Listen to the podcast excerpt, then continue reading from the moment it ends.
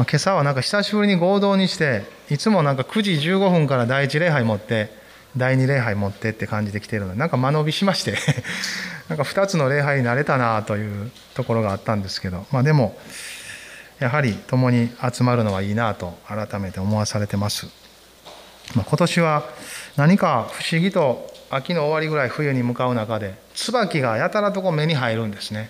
椿。であのまあ、それというのも一つの理由があって私がよく通る歩く道にこう椿の木がどうやらあったようなんですけど勝手になんかサルスベリの木かなと思ってたんですね。なんとなく樹皮が似ててですねそして切り方がなんか私の家の近所にあるもう一つのサルスベリの木によく似た刈り込みの仕方してたんであこれサルスベリやなと思ってたんですよ。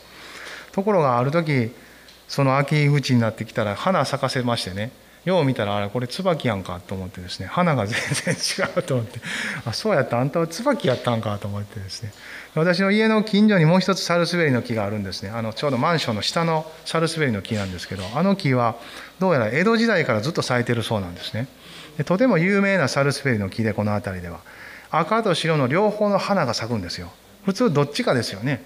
でも両方の花が咲く紅白っていうのでおめでたいってことでまああそこは昔まあもっと大きなもう3階4階建てぐらいの料料亭だったそうですけどその頃よく来たお客さんがま結婚式とかねいろんなおめでたい席でそのサルスベリをバックに写真を撮ったという、ま記念すべき木なんだそうです。今もだいぶこう老齢化して手入れもかなりしてるけどだいぶちょっとこうやばい状況にはありますけどとても大切にされててですね、まあ、その木をずっと見てたのでなんとなくサルスベリと一緒かなと思いながら。まあでも、まあ、江戸時代からこうずっと続いたその木ですよね、まあ、すごいなと思い思いますけど、まあ、私たちはでもそれよりももっとはるか昔から約束されてきた神の言葉の約束の中に生きてますよね。クリスマスはまさにそれが実現した時もう今からは2000年ほど前になるんですけどその実現がまたさらなる次の実現に向かって今進められている。そして私たちは一緒にその御言葉を信じて照らされて歩いている者たちであるなと思うとなんかワクワクしませんか？このクリスマスもその思いで一緒に歩いていけたらいいなと思います。ちょっと周りの人にこのクリスマスも主を信じて歩きましょうねと。一緒に希望を分かち合ってください。アメン。アドベントも2週目になって今回はヨハネの福音書から導かれてるんですけど今日はヨハネの1章の14節。一つの御言葉をまず一緒に開きたいなと思いますね。ヨハネの1の14です。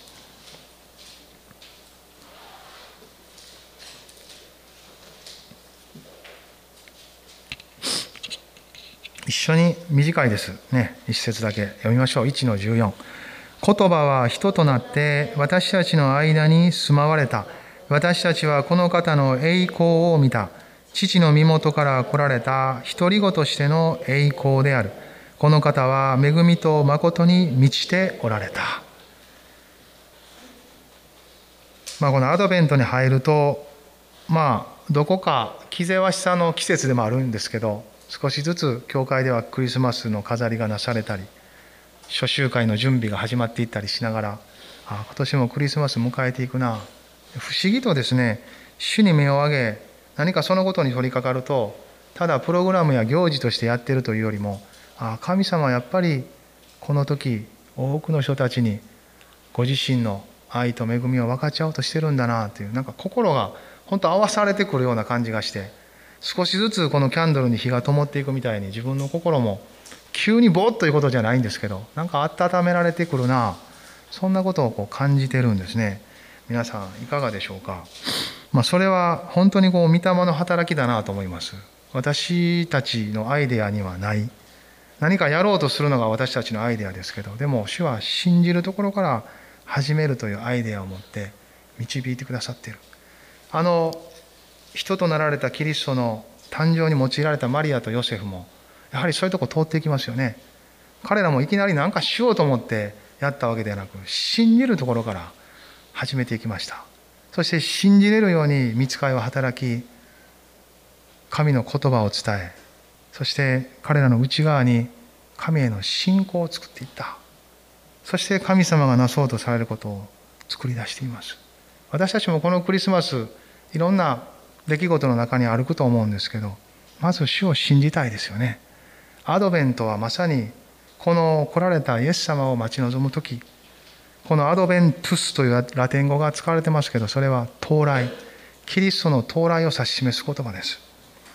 まさにですから目を向けるべきところはイエス様でありしかもそのイエス様はこう来てくださったイエス様ですよね。今日の歌詞はまさにそれに当たる御言葉かなと思うんですが言葉は人となって私たちの間に住まわれた。私たちはこの方の栄光を見た。父の身元から来られた独り子としての栄光である。この方は恵みと誠に満ちておられた。先週はアドベントの一週目で私は世の光です。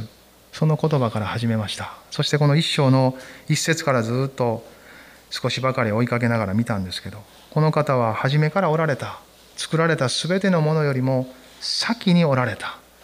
初めに神が天と地を創造されたという言葉で創世記は始まりますがヨハネの福音書はもっと深く初めに神が存在されていた。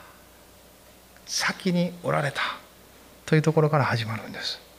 ですから神様がおられなかったら全てのものは存在しないんですよね。ですから神様を大切にすることがいつも優先されていくんです。この間のメンズバイブルスタディの中で私たちそのことを学びました。神を愛せよ。そして人を愛せよ。なぜ神を愛せよが先なんですか？という質問に答えるその内容があったんですけど神がおられなかったら誰も存在しないからです。とそこに書いてありました。それを見た時あ本当やなと改めて思わされたんですね。単純な真理ですけど本当にそうだって。神が存在されなかったら誰も存在しないんだ。それは誠だなと感じさせられたんです。この先におられた言葉なる神様が全ての人を照らす誠の光として来てくださった。そして人々の心と同時にその救われる道を照らし確かに神様へと導いてくださるために来てくださった。まさに闇はこれに打ち勝たなかったという通り光は闇の中に輝き勝利された。その十字架はその勝利を物語っておりそこに至る全てのキリストの地上の歩みは一つ一つ神様を表すものであったと思うんですね。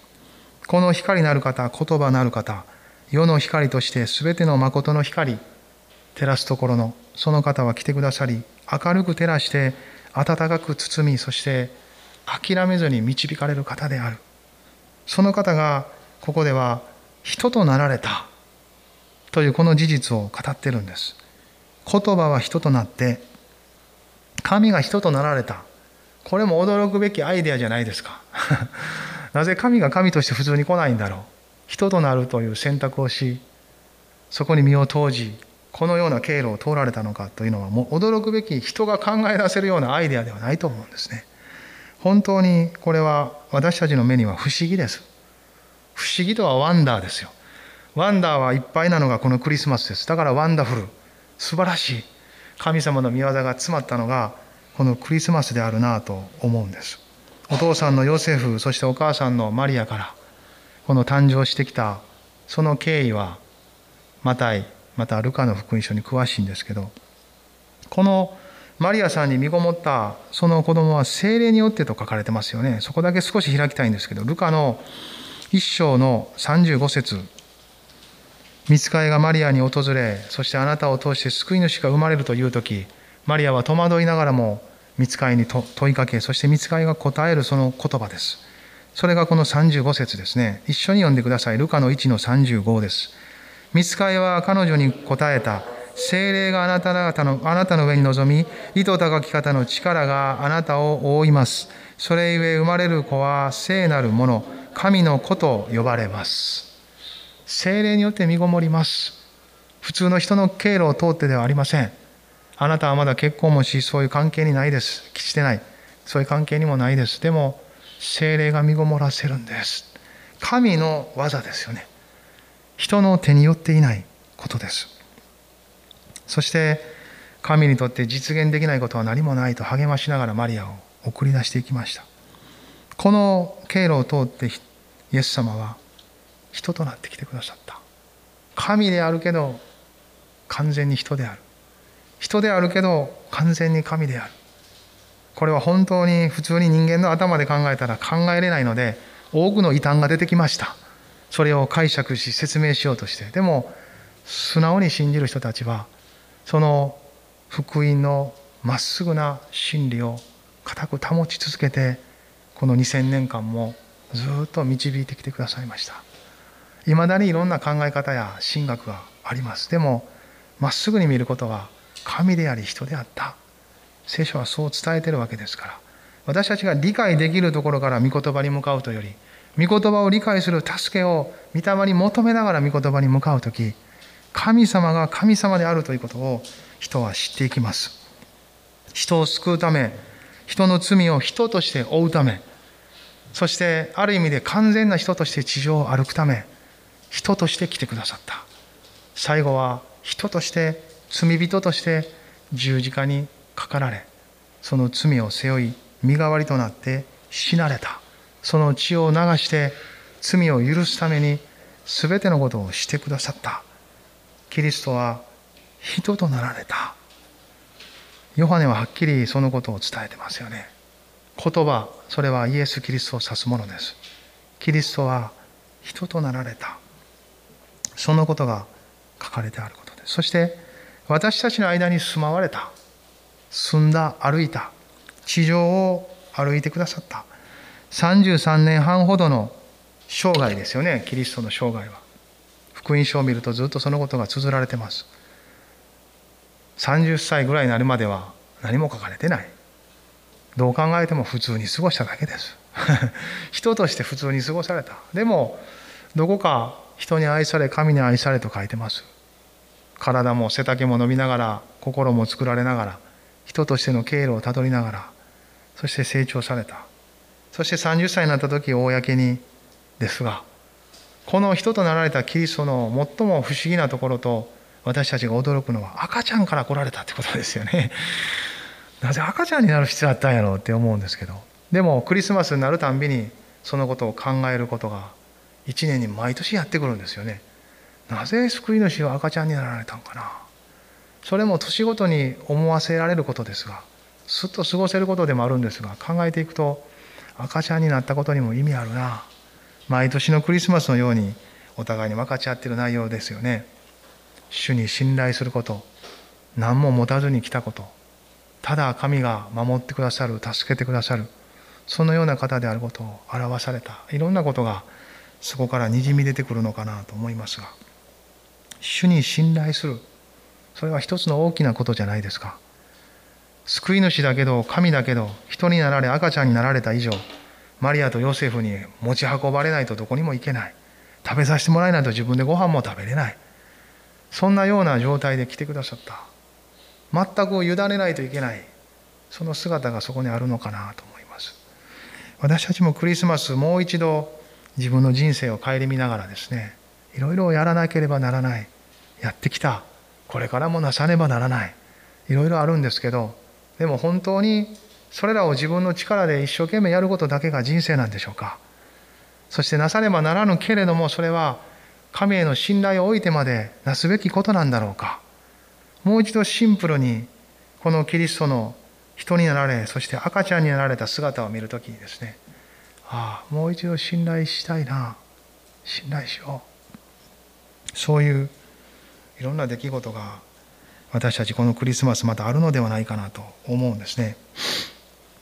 この人となられた方は父の懐から来られた。この一章の18節ちょっと見ませんか？少し進んで18節にはそう書いてますよね。一緒に読んでください。未だかつて神を見た者はいない。父の懐におられる一人子の神が神を解き明かされたのである。神を見た者はいない。でも父の懐から来られたこのキリストは神のところから来られた。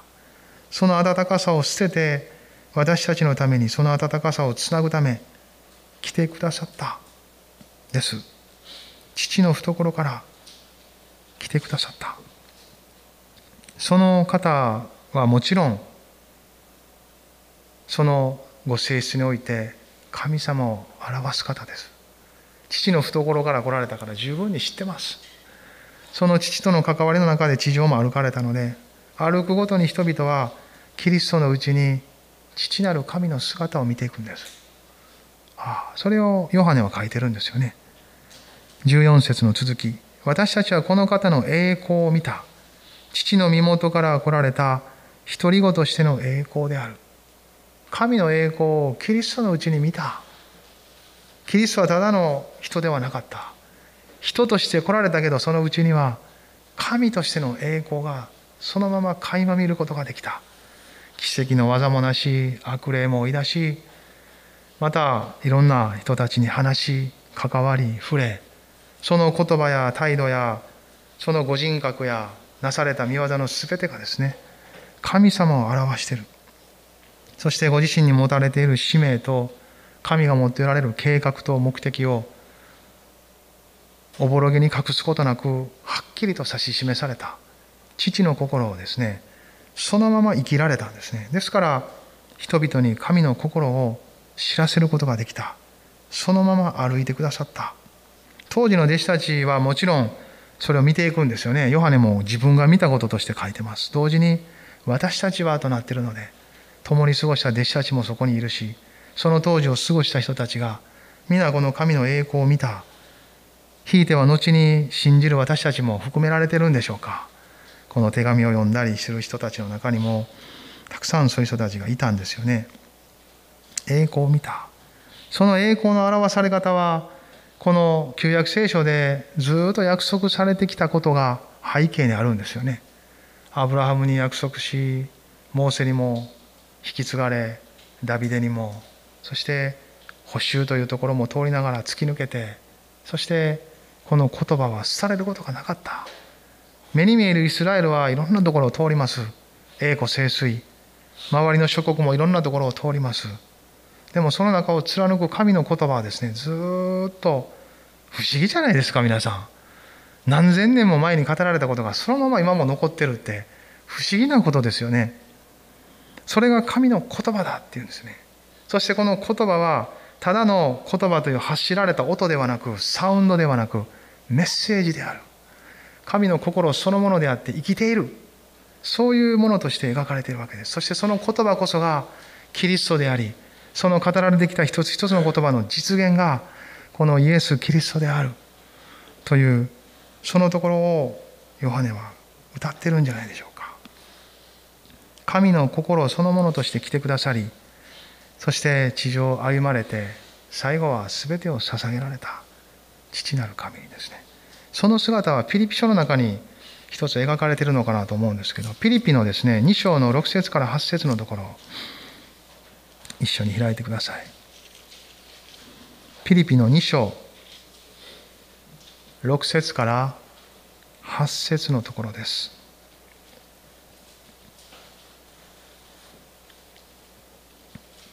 一緒に読んでくださいますか？キリストは神の見姿であられるのに神としての在り方を捨てられないとは考えずご自分を虚しくしてしもべの姿をとり人間と同じようになられました。人としての姿を持って現れ自らを低くして死にまでそれも十字架の死にまで従われました。これはイエス様を表してますね。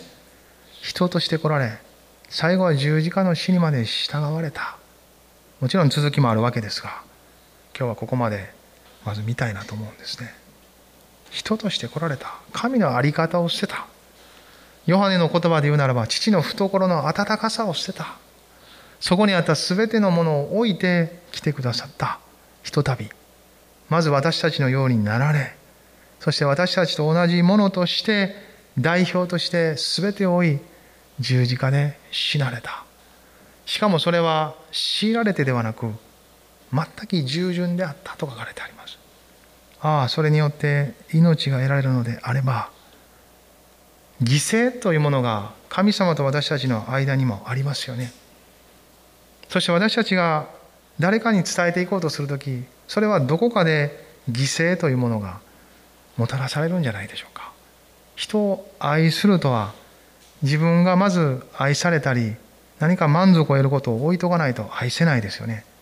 人を許すとは許せないという自分の感情を気持ちを置かないと許すことができないことだったりします。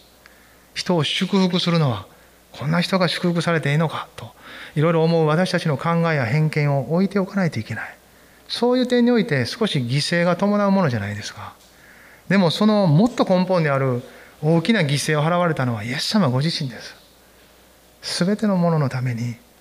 そして私たちはそれが大きく受け取られれば受け取られるほどその払うべき犠牲は犠牲と思わず当然のことのように生きるように変えられていく。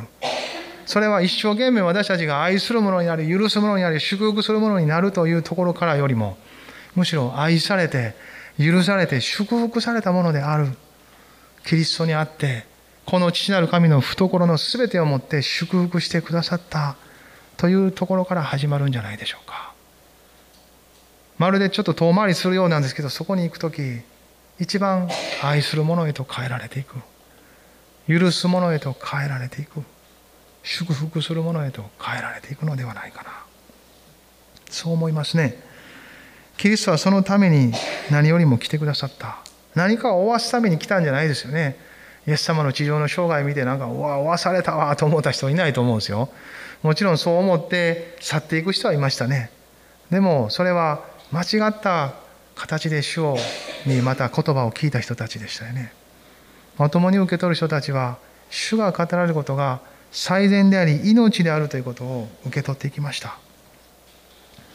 この神様がですね14節言葉は人となって私たちの間に住まわれた。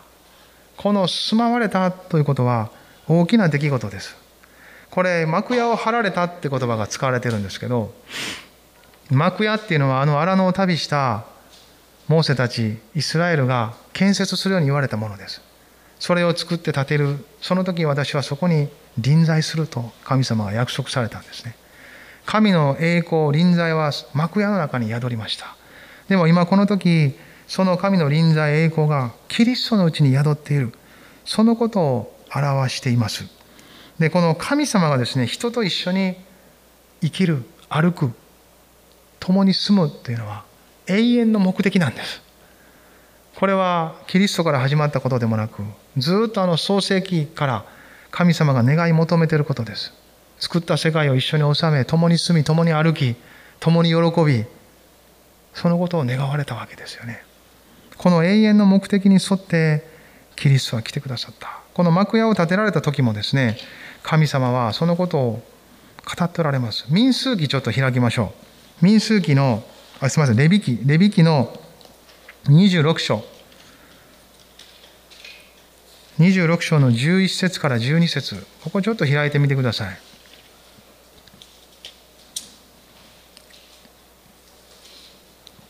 この幕屋を建てた神様の心がここに描かれてるんですね。一緒に読みましょう。1112私はあなた方のただ中に私の住まいを建てる。私の心はあなた方を嫌って退けたりはしない。私はあなた方の間を歩みあなた方の神となりあなた方は私の民となる。アメ主はそのことを願い求めそしてそうするために幕屋を建てることを導かれた。恵みですよね。神様が一緒に私とあなたと一緒にいたいと思ってるって考えたことありますか？私は主を信じたい。主と共にいたいと思うことはたくさんあるかもしれません。でも同時に神様も私と共に歩きたいと願っておられるんだ。神の意志から始めたことがあるでしょうか？私がどうこうということからではなくて神様の方が私たちと一緒に歩きたいと願っておられるんだ。これは大きな励ましじゃないですか。ああ主の方からそう願っておられるんだ。望んでくださってるんだ。こんな私でもいいんですか？ええよ。ってそのためにキリストが来られたんです。これはずっと続けられてエゼキエル書も見てください。あのバビロン捕囚された捕囚の中でも語られてるんです。一番国としてはひどい状況の時ですよね。エゼキエル書の37章です。37章の26節27節。ここも一緒に開いてください。これも一緒に読んでくださいますか？37の2627です。私は彼らと平和の契約を結ぶ。これは彼らとの永遠の契約となる。私はそれを彼らに与え、彼らの増やし、私の聖女を彼らのうちに永遠に置く。私の住まいは彼らと共にあり、私は彼らの神となり、彼らは私の民となる。アメ同じようなこと書かれてますよね。共に住み、そして彼らは私の民となり、私は彼らの神となる。一緒に共に住む、歩く。これはもう神様の心の中心にあることです。ね心の中心にあることかな。そんなふうに思います。まあ、ある人はね、プレゼントをもらって愛を感じ喜ぶ人もいると思います。あるいは自分を手伝ってもらって助けてくれるそのことを通して愛を感じるそういう人もいると思いますねある人は時間を取ってくれ共に過ごしてくれることに愛を感じるある人は言葉で良い言葉をかけられ肯定的な言葉によって愛を感じる。いろんな愛の感じ方ってあると思うんですね。感じ方は様々であるかもしれません。でもだんだんと私たちも成長するごとにですね今度は自分の好む感じ方だけじゃなくてあああの人はああすることによって私に愛を示してくれてるのかな。相手の行動もですね理解して受け取ろうとするようになっていくと思うんです。自分が好むようにしてくれへんかったら愛じゃないというだけじゃない。間口が広げられていきますよね。ああ私はこんなことでそんなにとは思わへんけどでもあそのことを通して私に愛を示そうとしてくれてるのかな。神様との関係もそういうものがこの私たちが一緒に歩いていく中でこう広げられていくんじゃないかなと思うんですね。少しずつ自分がこんな風にしてもらわへんかったら愛やないと思っているところが広げられてあこのことも神様の愛なんだなってこのことも神様が愛してる上に導かれてることなんだと広げていかれる部分があるのかなと思います。この最後の預言書のですねゼカリアの記事も開きたいんですけど、ゼカリアの2章です。旧約の最後においても、神様の心は変わらず、共にいることなんです。2章の10節11節鍵括弧の中だけちょっと読みたいなと思うんですね。2章の10から11です。一緒に読んでください。娘シオンよ、喜び歌え、楽しめ。見よ、私は来て、あなたのただ中に住む。主の言葉。その日多くの国々が主に連ない私の民となり私はあなたのただ中に住むここでもそうですねあなたのただ中に住むそう書いてます神様の心は一緒ですね。ですからこの時ヨハネの福音書の中でも言葉は人となって私たちの間に住まわれた。幕屋を張られた。一緒に住むために来てくださった。ですよね。これは最後実は黙示録にまで至るんですね。これはこれから起こることですから期待しましょうよ。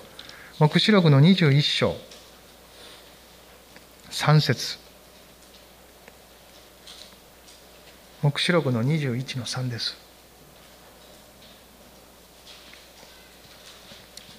これちょっと一緒に読んでくれますか？最後のとこですよね、黙示録。私はまた大きな声が御座から出て、こういうのを聞いた。見よ、神の幕屋が人々と共にある。神は人々と共に住み、人々は神の民となる。神ご自身が彼らの神として共におられる。最後行くとこここなんですね。天の御座で新しいエルサレムで神と共に住む。ここに至ってきます。主はそこに私たちを導こうとしてくださっている今イエス様が来られたっていうのはそれの始まりなんですまだそれが全てではありません始まりその神の国が実現していくことが始まったいよいよ地上にそれがもたらされ後に天においての実現に向けて今そのシナリオが動いている。神様の計画がずっと進行し続けているんですね。その中で私たちは世界情勢とか社会状況も受け取っていくべきだと思います。世界情勢を聞くとき驚き怪しむし不安になることも時々あります。どうなっていくんかなって。社会状況もそうですよね。この2年ぐらいはいわゆる疫病と言われることがはびこった時期ですよね。そういう中もどう捉えていくかは神様のこの最後新しい点と新しい地に向かっていく流れの中で受け取っていく。どんな大河ドラマよりも大きな出来事ですよね。ここに集中していく時御言葉が導いている人生が本当に豊かな人生であるということを受け取っていきます。ああこのただ中に生かされてんだなって。あの時用いられたマリアとかヨセフとかザカリアとかエリザベスとか羊飼いとかシメオンとかアンナとかああいう人たちだけでなく全ての時代の人たちがこの神様のシナリオの中で用いられてる選ばれてる。それ選ばれるのは用いられるのはその人のためだけじゃなく全ての人のためになるためです。キリストが来られたのもご自身のためだけじゃなく誰かのためだけじゃなく全ての人のためになられたようにその方の心で生きる者たちが選ばれるのは用いられるのは全ての人のためです。ですから選ばれ用いられた人たちは信じることがまず導かれていくんです。まずその人が神様を信じ神様の計画が絶対なると受け取りこの諦めることのない主の心と合わせられなければ途中で終わってしまうから投げ出してしまうからその人の人生が別のことに使われてしまうからまず信じることが励まされていきます。何度も何度も語られながら神の計画とビジョンの中を生きることができるように助けられていきます。マリアとヨセフも見つかりの訪れを受けたのは最初だけかもしれません。でも彼らのうちにはいろんな形で励ましと力がみなぎったことだと思います。何度も崩れ折れそうになるくじけそうになるその心が神様の御言葉や周りの人たちの祈りやいろんなことで励まされたと思うんですね。私たちもこのクリスマスはそういう時であればいいなと願ってます。お互いに与えられた神の言葉と与えられた人生が主の栄光を表すためにしっかりと向けられ心が主に向けられながら歩いていくことができるように自分で頑張るというよりも信じさせてくださる御霊の働きと御言葉に照らされながら受け取りかつお互いのために祈り合いながら一緒に最後イエス様のとこ行くまで歩いていこうって。こんなとこでくじけてたらあかんやん。諦めたらもったいないやん。一緒に最後まで行こう。私も助けるから支えるから祈るから。ねいろんなことで励まし合いながら。そしてその励まされた私たちを持ってまたまだ主を知らない人たちのところにも一緒に届いていくことできます。神様が共におられるんですから。私たちと共にいたいと願う神様はあの人にもその人にも一緒にいたいと願ってるわけですからその心と一緒にあなたとも神様は一緒にいたいと思ってるんですよってだから来ました。だからお誘いします。だから私少しお話しします。何かそのような主の心から始めていく時ではないかな。イエス様もそうやって来てくださいました。父の懐から全ての温かさと栄光を持って来てくださった。そしてヨハネはもう少し書いてますよね。ヨハネの一章の14節にもう一回戻っていきたいなと思うんですけど最後のこの14節の言葉はこの方は恵みと誠に満ちておられたと書いてます。恵みと誠に満ちておられた。詩篇の中にもよく出てくる言葉です。恵みと誠。ねそのような言葉です。まさに神様の豊かさで満ちていた。そういう姿を人々は見たんですね。まあ恵みの泉と言ってもいいんじゃないですか。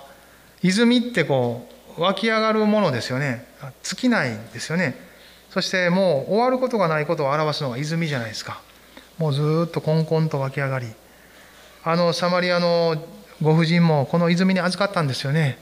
私が与える水を飲む者はそのもののうちでそれは泉となり永遠の命への水が湧き出ますと。彼女は受け取ったんですね。もう飲んでも飲んでも乾くどうしようもない人生でしたよね。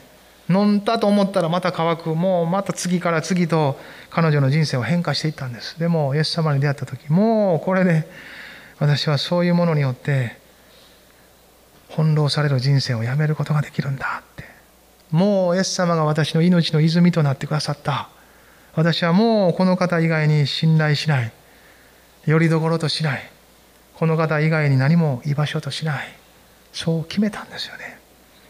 そして彼女の内側からもその泉がコンコンと湧き上がり続けた。イエス様は言われた通りもう水を汲みに来なくてもいいですよって。あなたの生活は一変します。もちろん生活の水は汲みに来たと思いますけどこんな時間に来なくていいようになる。みんなと一緒に村の人と一緒に挑みに来て語らい人生を分かち合いそんな人生に変えられていくよって。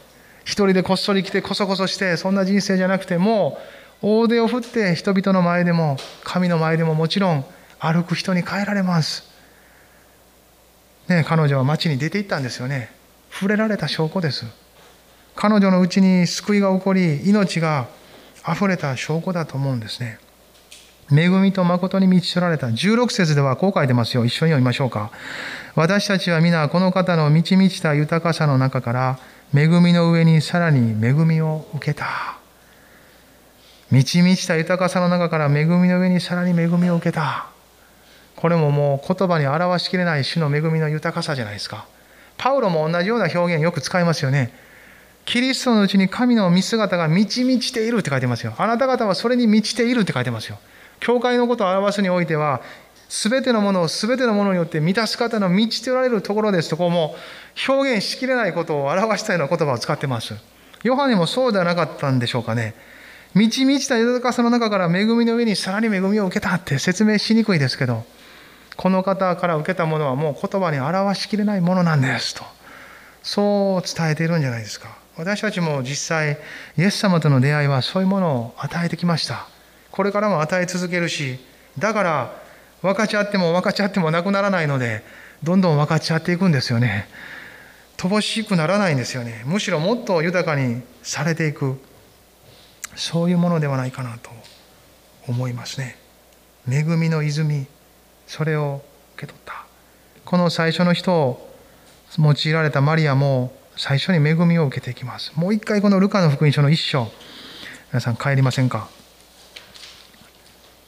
マリアに対してもとんでもないことは語られます。大変なことです。でも見つかいは恵みを注いでいくんですよね。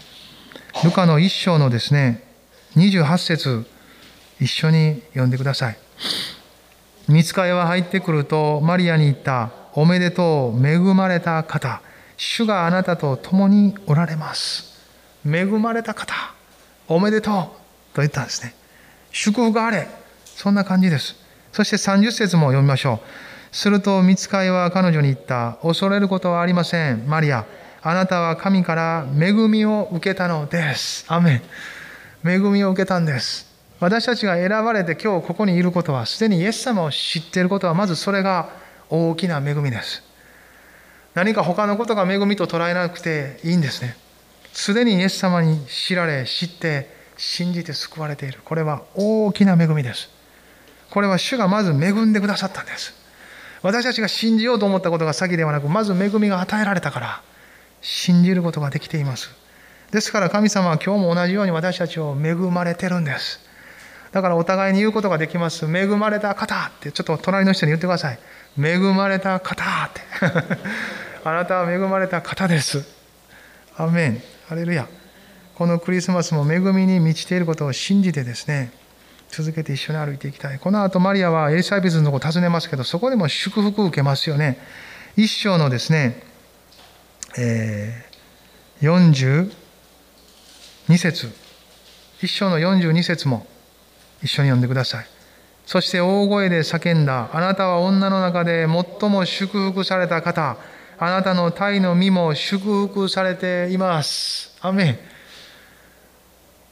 何度も何度も繰り返して彼女に恵み、その祝福が告げられていくんです。心が励まされるためです。今、通読やっておられる方は、第二テモテずっと読んできましたよね。数日前まで。その中にパウロはテモテにも書いてます。そこで我が子よ、キリストイエスにある恵みによって強くなりなさいと書いてます。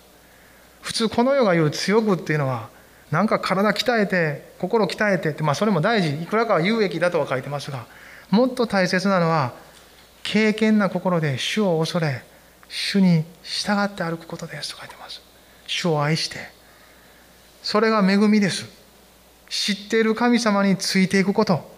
そのような人生を歩くことが恵みによって強くなる歩みです。難しくないです。主を求め、主を見上げ、主を見つめてついていくなら恵みによって強められます。そこに自分のいろんな思いが入ってくるので恵みの管が切れていきます。いやもう私なんかこんなことしても何にもならへんわとかいろんな思いがですね入ってくるんですね。ちょっとぐらいそんなことしたところですぐには変わらんわとかですね。時間がかかるからもう嫌やとか。なんかそんなんじゃなくてでも一歩一歩日々主についていくならば恵みによって強くなります。そして本当に乗り越えなければならないことが来る時にもその今まで培われてきた主によって強められ恵みによって満たされた心がそれを乗り越えさせてくれます。乗り越えるだけの力があることを神にあることを私たちの心が指し示していくからです。いや私は今まで恵みによって支えられて生きてきた。だからこれも恵みによって生きることができる。ですよね。神様に乗り越えられない山はないじゃないですか。神様に解決し時には解放することのできる課題や問題はないじゃないですか。いやこの問題がまだでもずっと残ってますやんか。イエス様信じてもう20年30年ですって。これはいつになったら解決するんですかって。解決するということで終わる問題もあればそれはずっとそのままだけどその出来事から解放されるってことを通して命があふれることがあります。それも事実ですよね。全部が全部私たちが願ったように解決するというよりもですねそれはそのままなんだけどああ私いつの間にかこのことにすごく心とらわれとったな。でも今は何かそれ以上に主が導かれているこのことに思いが馳せられている。それ解放ですよね。イエス様の十字架は許しと解決と勝利と解放をもたらすものです。そのいずれかによって私たちの人生は間口が広げられていきます。そして命はそのようにして導かれ私たちがそれに心を沿わせていく時主の恵みによって生き続けることを助けてくれます。このクリスマスも主の恵みは尽きてないです。終わってないです。流れ続けているものですね。マリアはこの後賛美を歌います。マグニフィカとラテン語でそういうそうですけど主を崇める。あるいは主を大きくするというそういう意味があるそうですよ。マグニフィカといつの間にか人生の中で生活の中で信仰生活の中でも自分が大きくなってたとしたらそれはマリアの賛美に合わせて神を大きくするところに私たちは変える必要あるんじゃないでしょうか。ああ私がいつの間にか大きくなってた。いつの間にか神様さえも私の手の中に収めようとしてた。ままるで私の神は小さい神であるかのように見てた。そうじゃない。私の神様は私よりももっと偉大だって。私が思ってることを考えてることを計画してることを全てを超えていかれる方なんだって。ああ私は神様あなたを大きくします。その時このマリアの賛美開いてください。そして一緒に歌うならばマグニフィカと主が大きくなることを私たちは心で経験していくんじゃないでしょうか。いずれにしてもこの一章のヨハネのですね14節この方は人となって来てくださった。そしてそのうちに栄光があり恵みと誠に満ちておられた。私たちも今それを見ているんじゃないでしょうか。この後ヨハネは一人一人弟子たちがイエス様に呼ばれていくことを書いてますけどその呼ばれた弟子の一人でピリポって人いますけどピリポはナタナイルをイエス様のとこ連れてくんですね。その時に彼はこういう伝道の仕方をするんです。Come and see っていうんです。たった3つの英語だけです。英語で言えば。来てそして見なさい。ナタナエルがなかなか来なかったんですね。俺はメシアを見たぞ。キリストを見たぞって。お前も来ないかって言った時にナタナエルはいやいやナザレからそんな良いものは出ないよって言ったんです。その時ピリポは一言来てそして見なさい。ハレルヤ。キリストに出会うって一瞬のことです。来てそして見るならばその時主が働かれます。とてもシンプルに彼は誘ったんです。このクリスマスもそういうシンプルな信仰がたくさん一緒に用いたいですよね。来てそして聞きなさい。見なさい。触れられなさい。Come and see 彼はそう言いました。私たちのうちにも境に満ちた喜びがあるからです。最後第一ペテロの御言葉で祈って終わっていきたいなと思います。第一ペテロの一章18節あ8節9節。第一ペテロ一章の8節9節。開きにくい箇所かもしれませんね。終わりの方ですね。465ページ。第一ペテロの一章の8節9節一緒に読んで祈りたいと思います。どうぞ読んでください。あなた方はイエス・キリストを見たことはないけれども愛しており、今見てはいないけれども信じており、言葉に尽くせない境に満ちた喜びに踊っています。あなた方が信仰の結果である魂の救いを得ているからです。アメン。今朝も私たちのうちにこれがあります。今立ち上がりましょう。そして一緒に祈りましょう。ハレルヤ。感謝します。イエス様感謝します。ハレルヤ、ハレルヤ。イエス様ありがとうございます。あなたを崇めます。賛美します。どうぞ、それぞれ主に心を向けて祈っていきましょう。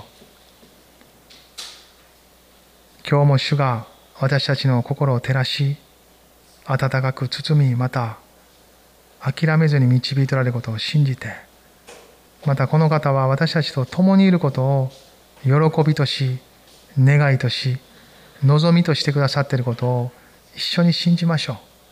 ハレルヤ、ハレルヤ。イエス様感謝します。イエス様感謝します。ハレルヤ、ハレルヤ。イエス様ありがとうございます。